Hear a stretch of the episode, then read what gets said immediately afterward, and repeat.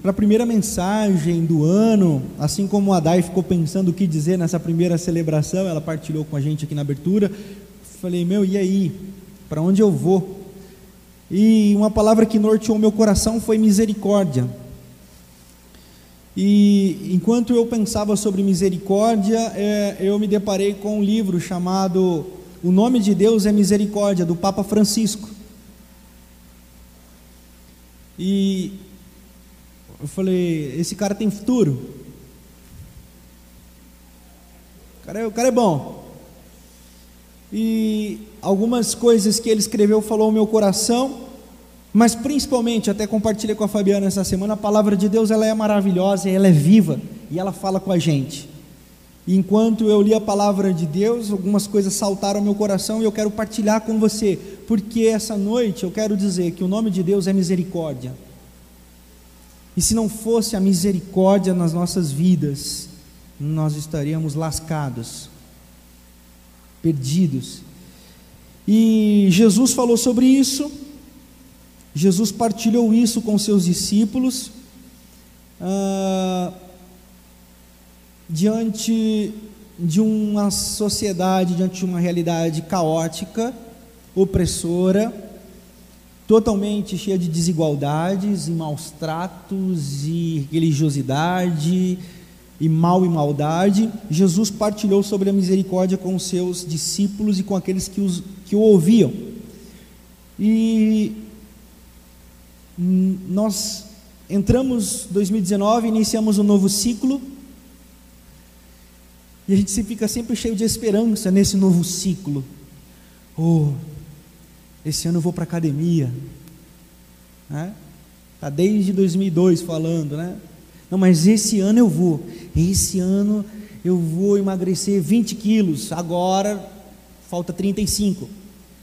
É, mais ou menos a gente vai trilhando algumas frustrações, mas todo começo de ciclo é sempre um começo cheio de esperança. E nós olhamos para o mundo e tudo nos convida a não termos esperança. Nós olhamos para o lado, meu. É, eu, agora à tarde eu estava lendo é, os jornais. É, uma criança indígena de, de, acho que três ou quatro meses foi morta com um tiro na cabeça, meu.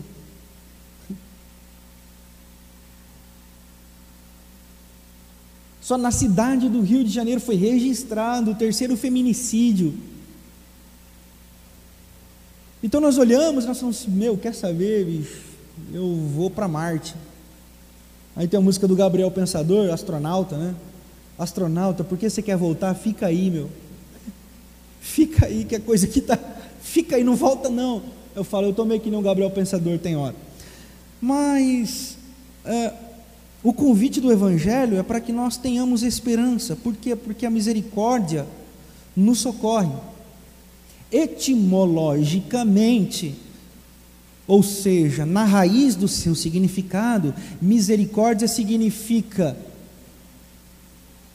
a ida ao miserável. Então, quando nós dizemos Deus tem misericórdia de nós, estamos dizendo, Senhor, vem até este miserável. E o que, que nós entendemos? Que a misericórdia do Senhor se renovam todas as manhãs e que a misericórdia é a causa de nós não, nós não sermos consumidos. Então, ela vem até nós, porque o nome de Deus é misericórdia.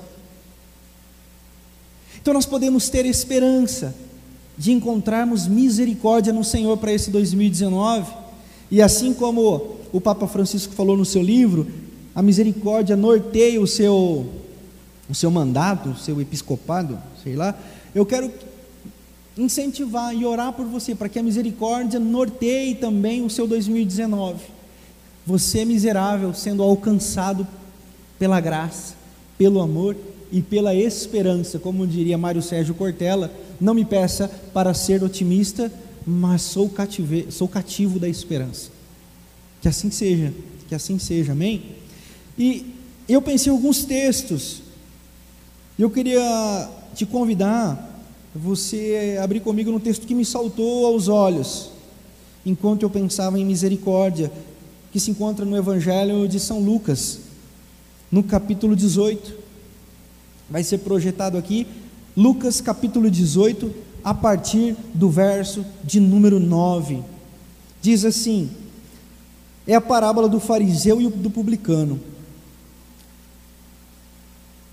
Há alguns que confiavam em, suas, em sua própria justiça e desprezavam os outros.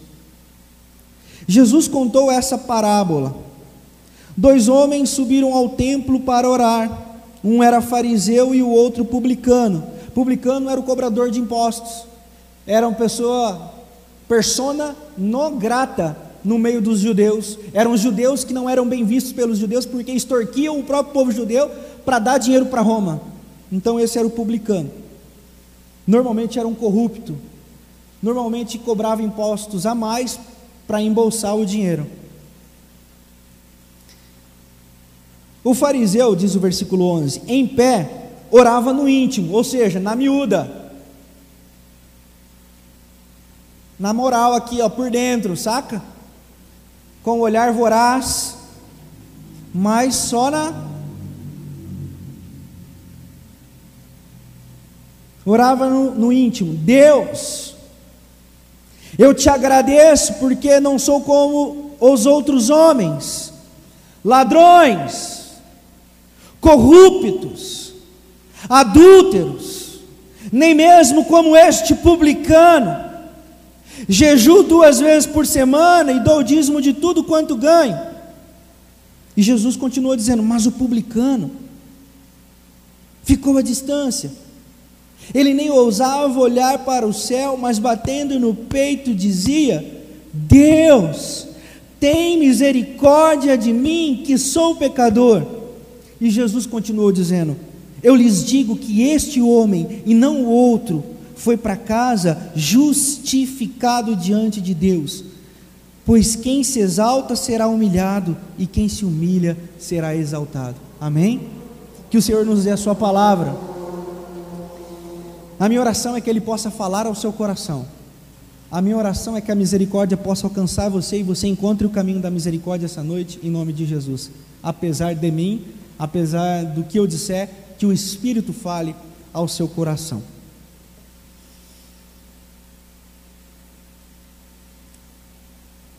Se eu pegar esse texto, eu tiro um ótimo contexto e dar uma série de mensagens para um congresso de três, quatro dias. Mas para eu entender o que Jesus está dizendo, porque aqui Jesus está concluindo um pensamento, eu preciso voltar um pouquinho. Por isso que eu convido você a voltar uma página para o capítulo 17. É uma sequência, Jesus vem aí desde o versículo, desde o capítulo 9, dando uma sequência, Lucas narra isso. Lucas, irmãos, é, dos, dos evangelhos sinóticos, que são os três evangelhos, Marcos, Mateus e Lucas, que tem a mesma perspectiva, ou seja, uma perspectiva de narrar a história de Jesus, uma perspectiva narrativa, diferentemente do evangelho de João, que é o evangelho cristológico, ou seja, ele tem mais a perspectiva de dizer sobre o Deus divino, sobre o Jesus divino, sobre o Deus encarnado.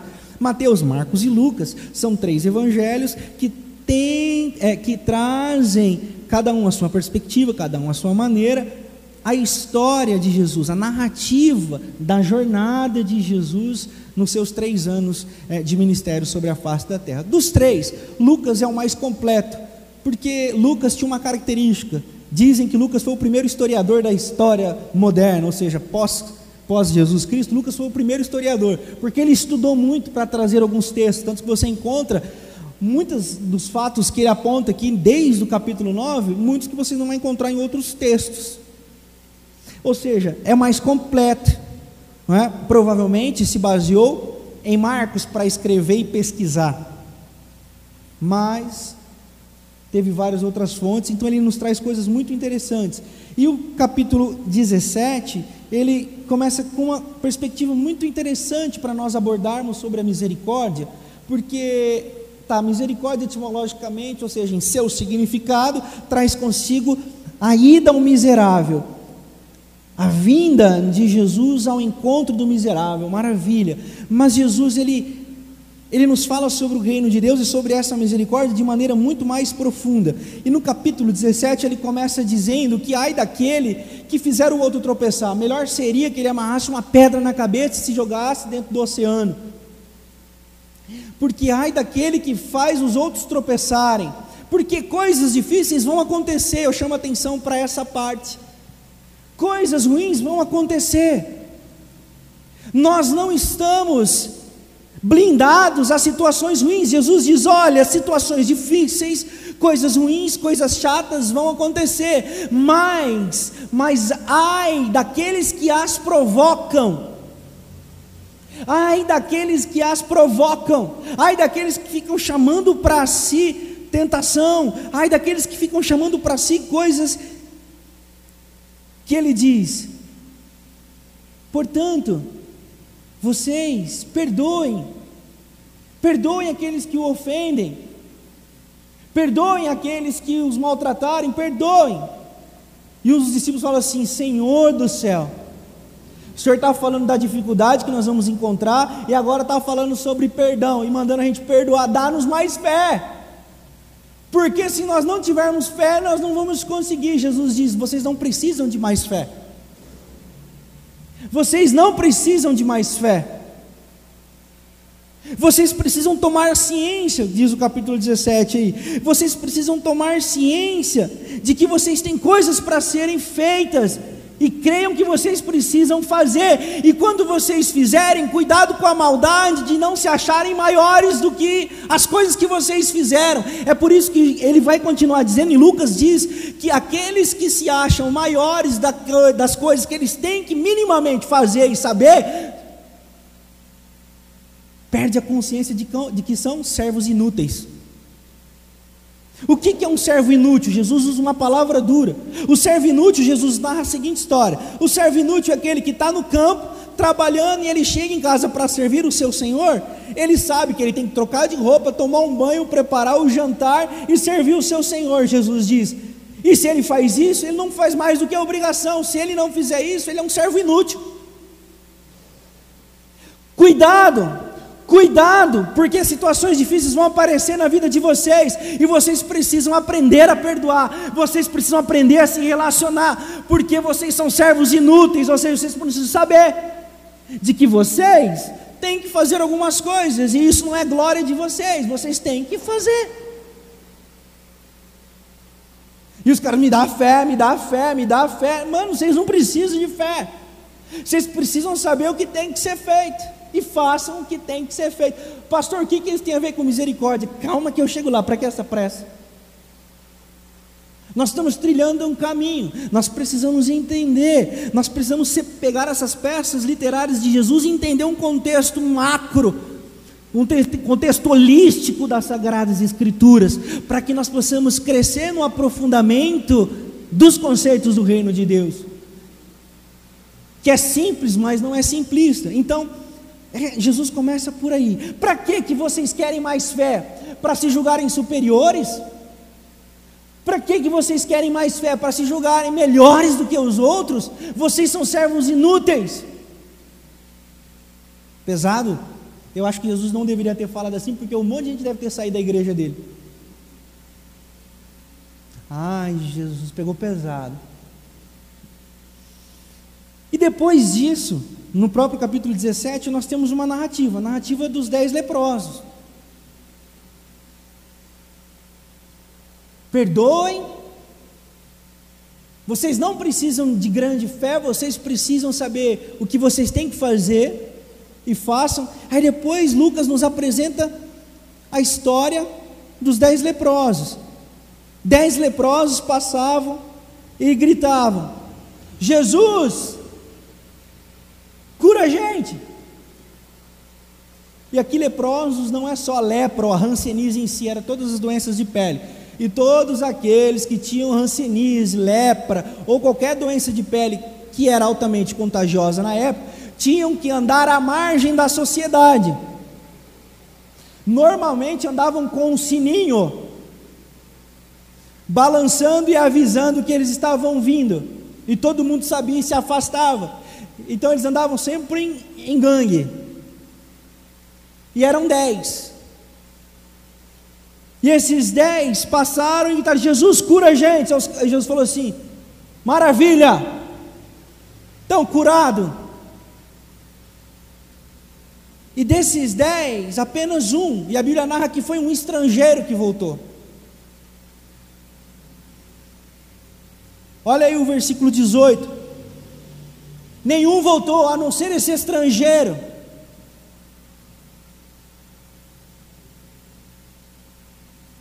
A misericórdia nos coloca diante de uma fé que nos diminui diante de todos os outros e nos faz servos, servos prontos a amar, prontos a cuidar. E Jesus, nessa hora, tem diante dele um estrangeiro. Quem era o estrangeiro dentro da concepção judaica religiosa da época? Alguém que não deveria ser bem tratado, alguém que deveria ser rejeitado, alguém que deveria ser não notado, mas Jesus olha para o estrangeiro e não só cura, como diz: Você agora está salvo. A misericórdia vai nos miseráveis.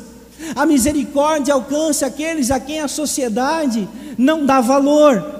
A misericórdia alcança aqueles que a religião não dá valor. A misericórdia vai de encontro. Então, Lucas está nos narrando, ó igreja do século 21, um caminho para a misericórdia, uma fé que nos coloca a servir uns aos outros, uma fé não para que cresçamos e sejamos mega estar da fé, para que todo mundo procure a gente para orar, para que todo mundo queira tocar na gente, para que a gente seja mega estar gospel, para que a gente tenha cachê alto, para que a gente seja o fera.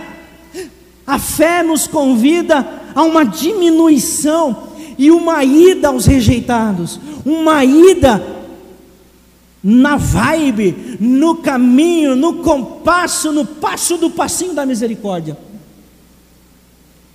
Gostaram?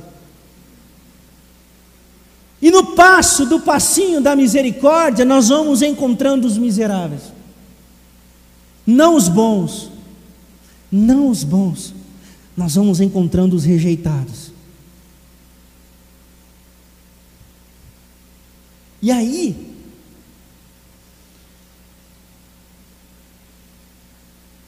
uns fariseus trombam de frente com Jesus e dizem assim: diz o versículo 20: Jesus, onde que é o reino de Deus então? A pergunta dos religiosos, dos fariseus era: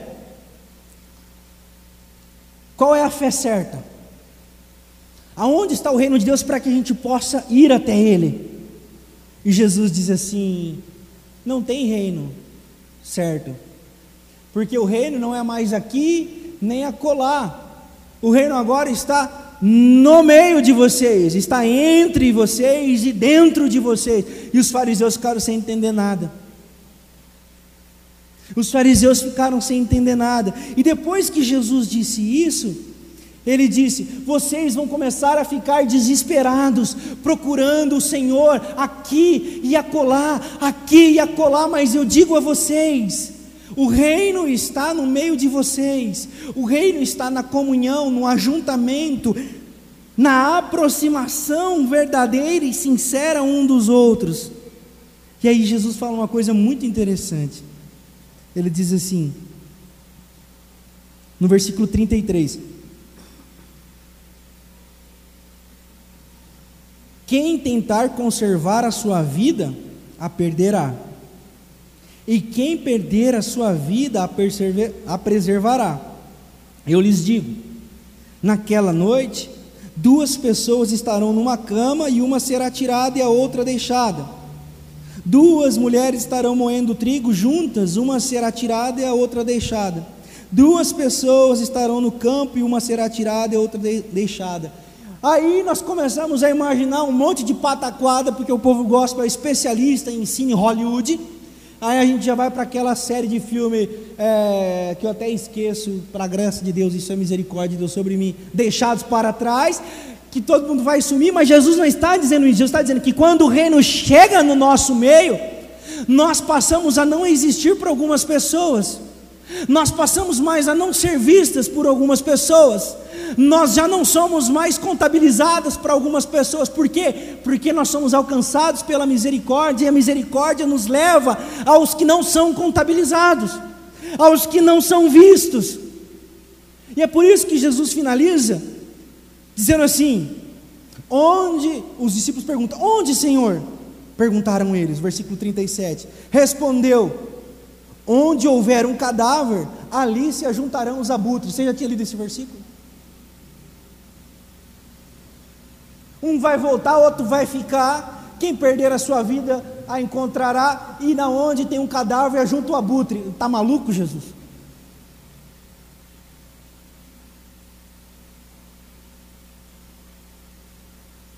Ah, a poesia das Sagradas Escrituras. Se a misericórdia é o caminho de encontro a um miserável, na cruz, o corpo de Jesus, rodeado por abutres, é o caminho que nos conecta à vida. Se quando nós encontrarmos o reino, nós não somos mais contabilizados. Jesus finaliza o seu pensamento dizendo: Na cruz o reino será estabelecido, na cruz vocês encontrarão misericórdia. E os perguntam: aonde? Aonde? Quando o cadáver estiver lá, os abutres todos estarão em volta da carniça, ou seja, na hora da cruz, o reino estará estabelecido. Na hora da cruz, a misericórdia será estendida a todos os homens. É por isso que na cruz Jesus diz: Pai, perdoa-lhes, pois eles não sabem o que fazem. Os abutres não sabem o que fazem. Os urubus não sabem o que fazem, mas a misericórdia estava sendo manifestada sobre a vida de todos eles.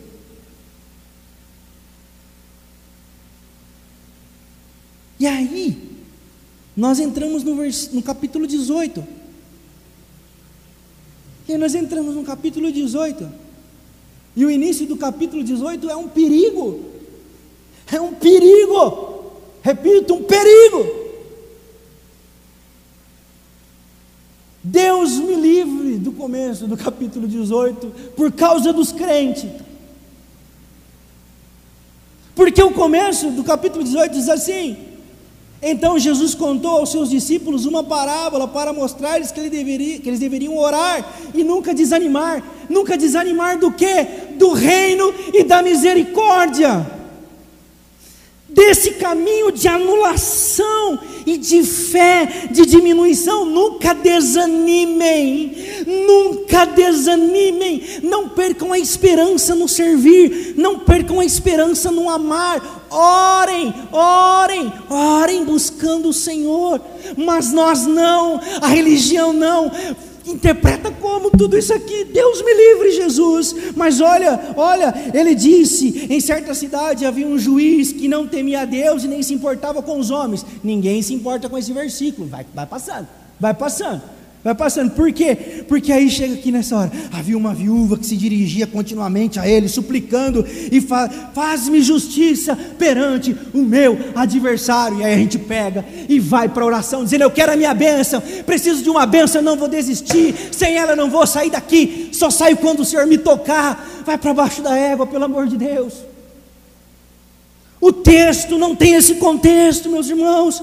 O texto tem um contexto profético de que Jesus está dizendo: não desanimem da fé, não desanimem por causa do caos que o mundo está, porque haverá juízes que não se preocupam com Deus e nem um pouco com os homens, mas vocês não desanimem. Eugene Peterson, na tradução a mensagem, Deus o tenha, diz que, Senhor, Senhor, os meus direitos estão sendo violados, diz a viúva. Os meus direitos de vida estão sendo violados. Faz-me justiça.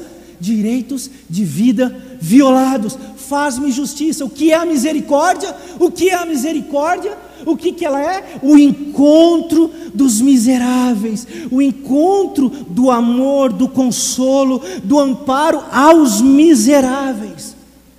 Nós não podemos desanimar desse caminho nunca nas nossas vidas. E se nós temos que orar, é a oração que Jesus pediu para que a gente nunca desanimasse. Repito, então Jesus contou aos seus discípulos uma parábola para mostrar-lhes que eles deveriam orar sempre e nunca desanimar. Nunca percam a esperança do caminho da misericórdia. Nunca percam a esperança do caminho da misericórdia, porque a oração não é para mover a mão de Deus. Deus me livre de um Deus que dependa da minha oração para mover a mão. Eu queria te abençoar, mas você não está orando. Aí você começa a orar. Aí Deus começa a me chamar. Está orando. Aí parou de orar. Aí continua orando. Que pai que o filho, passando fome, ele dá escorpião para ele? Que mãe que o filho tendo sede, dá fel de beber para ele? Quanto mais Deus, quanto mais Deus, queridos, Deus nos ama. Ah, o pastor Renato fala que não gosta de orar e que não precisa orar. Não estou dizendo isso. Eu só estou dizendo que a oração não é um mecanismo de manipulação do sagrado nem do divino. Quem faz isso é um banda, quimbanda, candomblé, feitiçaria. Você manipula os argumentos aqui, os, os amuletos, o, o, as oferendas, aí você mexe o divino. Com Deus, não. A misericórdia nos alcança. Nós somos capazes de amá-lo porque Ele nos amou primeiro. Ele vem ao nosso encontro. Ele nos socorre. Não há nada que nós façamos para Ele nos amar mais, e nada do que fazemos faz com que Ele nos ame menos. Nada. E aí, então Jesus incentiva eles a irem aos miseráveis, a irem àqueles que sofrem, a lutarem por aqueles que estão sofrendo. E se você que está sofrendo, Jesus dizia: fique tranquilo, bem-aventurados são os que choram, porque serão consolados. Vocês não ficarão desamparados, passarão por dificuldades? Sim. Terão lágrimas? Muitas terão sofrimentos demais, mas não desanimem, porque o Senhor é com vocês. A misericórdia alcança a todos. E aí, chegamos no nosso texto. Aí chegamos no nosso texto. E chegamos no nosso texto já sabendo que nós precisamos encontrar esse caminho. Qual o caminho? o caminho do publicano, o caminho da oração que não consegue olhar para o alto, o caminho daquele que já não bate mais no peito. Graças a Deus eu não sou como essa galera aí. Olha, tudo corrupto, tudo ladrão, tudo bandido. E Jesus diz assim: esse não é justificado. Por quê? Porque ele é incapaz de clamar a misericórdia.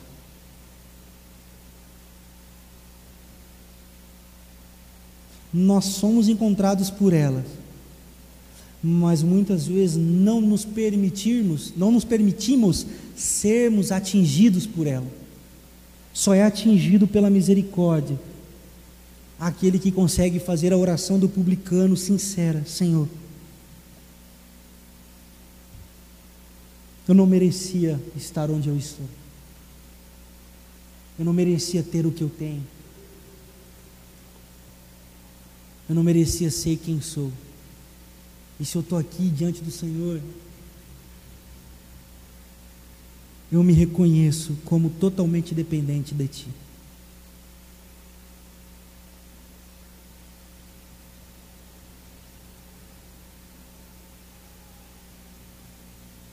Então,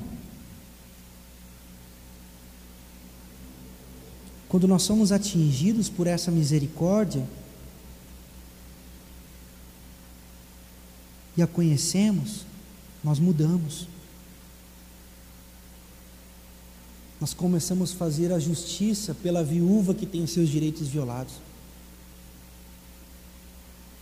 Nós começamos a ter uma fé tão pequena, mas tão pequena,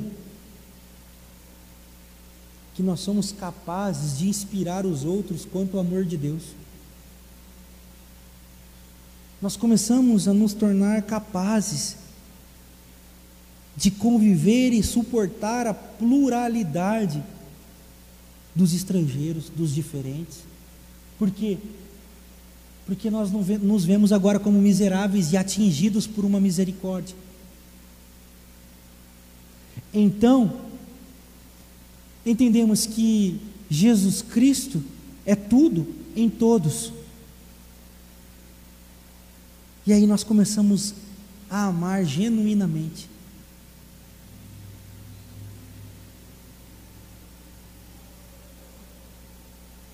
A mulher pega em adultério,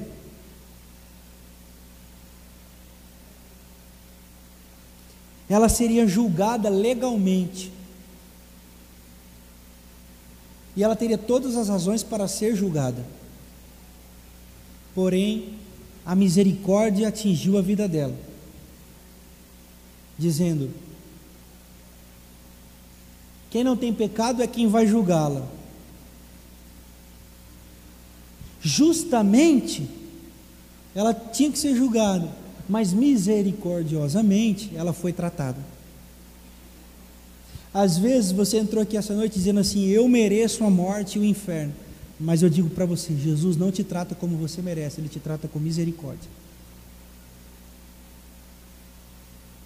Quem sabe você também está dizendo: aquele fulano merece isso.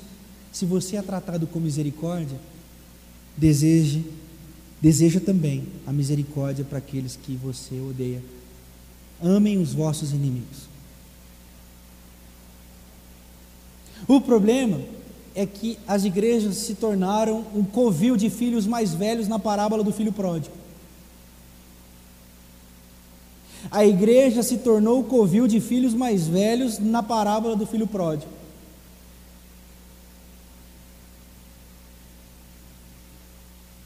Papa Francisco ele narra uma coisa muito interessante nesse livro, O Nome de Deus é Misericórdia, que ele estava, ele, tem um, ele tinha um ministério como padre que era ser confessor. Então ele ouvia as confissões das pessoas e dos outros padres. E ele confessar, e ele ouvia a, confess, a confissão de um outro padre que dizia assim: "Padre, eu gosto de me confessar com o senhor, mas o senhor perdoa demais. Tudo o senhor perdoa?" E aí ele disse assim: "É verdade. E quando eu chego na minha casa, eu digo assim: Senhor, me perdoe porque eu perdoei demais. E depois ele diz assim: Mas eu aprendi com o Senhor. Só que para nós não. Para nós não, para nós não. Opa, não. Porque nós somos os filhos mais velhos, né? Nós temos direitos. Nós trabalhamos duro. Nós guardamos a virgindade antes do casamento, uai. Eu dou o dízimo não falta um culto. Leio quatro versículos por dia, medito neles. Agora, vem esse filho mais novo, que gastou com bebida, com cachaça, no bailão do Zebete. Os antigos agora. Fui longe, hein? Meu pai gostava do Zebete. Por isso que eu lembrei. Era uma várzea, hein? Mas então, é... eu estava no, no bailão do Zebete, né? Então aí o cara gastou tudo lá. E aí ele volta e o pai perdoa.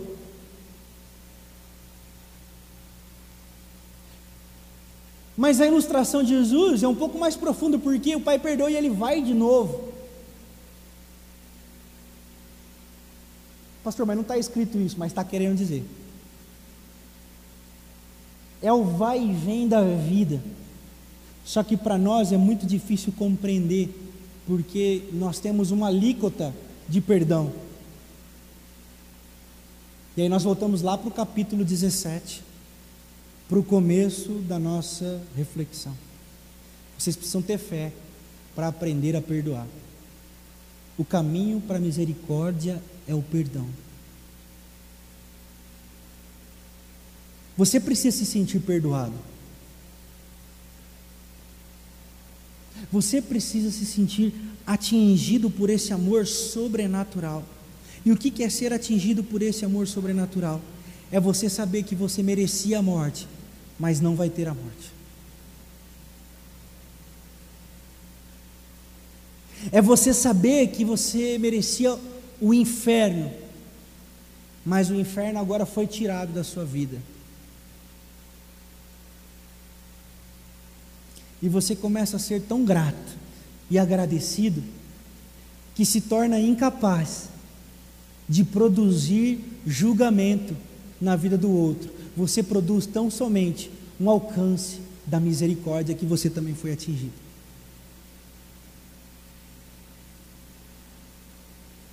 Por isso que eu tenho muito medo quando julgam demais.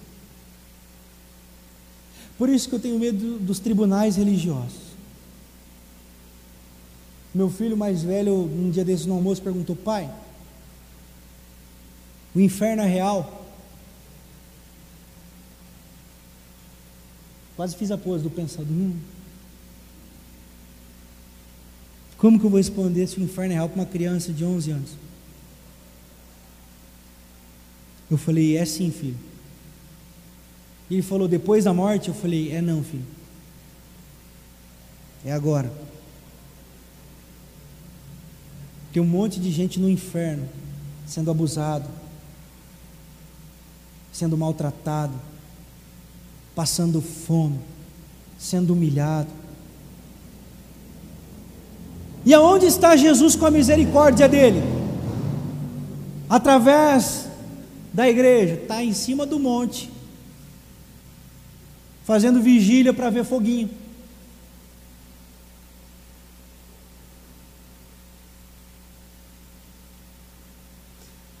Está rodopiando na unção do ventilador. Ou está decorando textos bíblicos em estudos e mais estudos e mais estudos para saber a Bíblia de cabo a rabo. Cabo a rabo é pejorativo, pessoal? Não? Então, cabo a rabo é começo fim. Do começo ao fim. Mas são incapazes de amar de socorrer, de ouvir o clamor da viúva. Por isso, para esse ano de 2019, eu, eu queria concluir essa reflexão. Dizendo que a misericórdia nunca é demais, ela nunca se acaba. E por mais que você erre,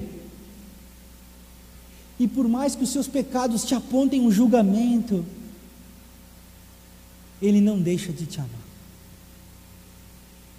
Ele te acolhe, Ele te abraça, Ele te aceita, porque a misericórdia é para os miseráveis. Por que se esconder? Por que se esconder? Por que não dobrar os joelhos e dizer: Senhor, moiou para mim? Deu ruim. E você vai ouvir a voz dele lá no fundo, assim.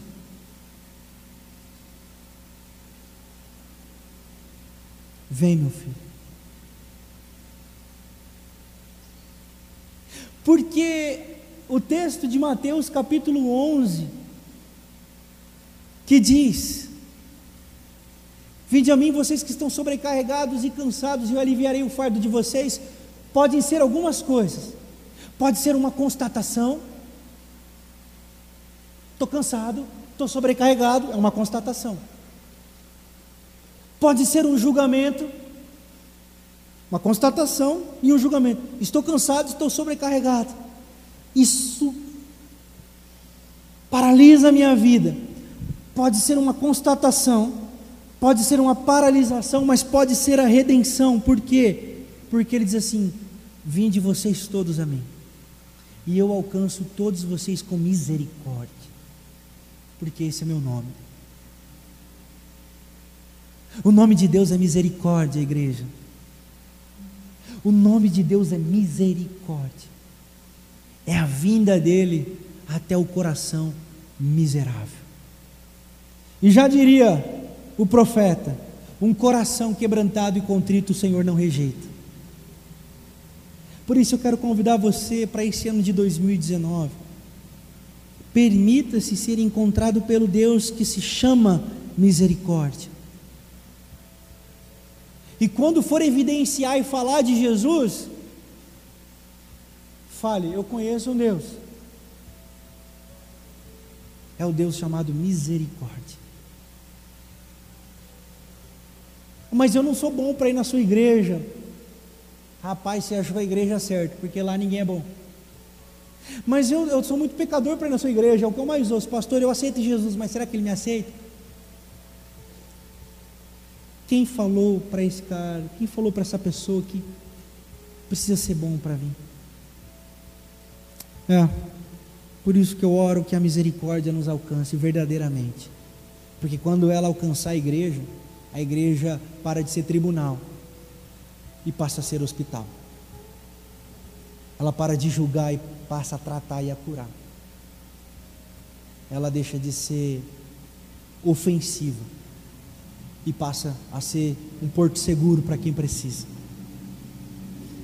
Mas aí você precisa também se colocar como publicano. Porque não adianta ficar no mimimi também, né, pessoal? É preciso ir. Por isso eu quero convidar você essa noite a se colocar de pé. Enquanto nós cantamos essa canção, enquanto nós celebramos com essa canção, que você possa fazer uma oração. Uma oração de entrega para 2019, entregando o ano de 2019 para o Senhor. E dizendo: Senhor, me alcança com misericórdia e que através de mim a tua misericórdia alcance muitas pessoas.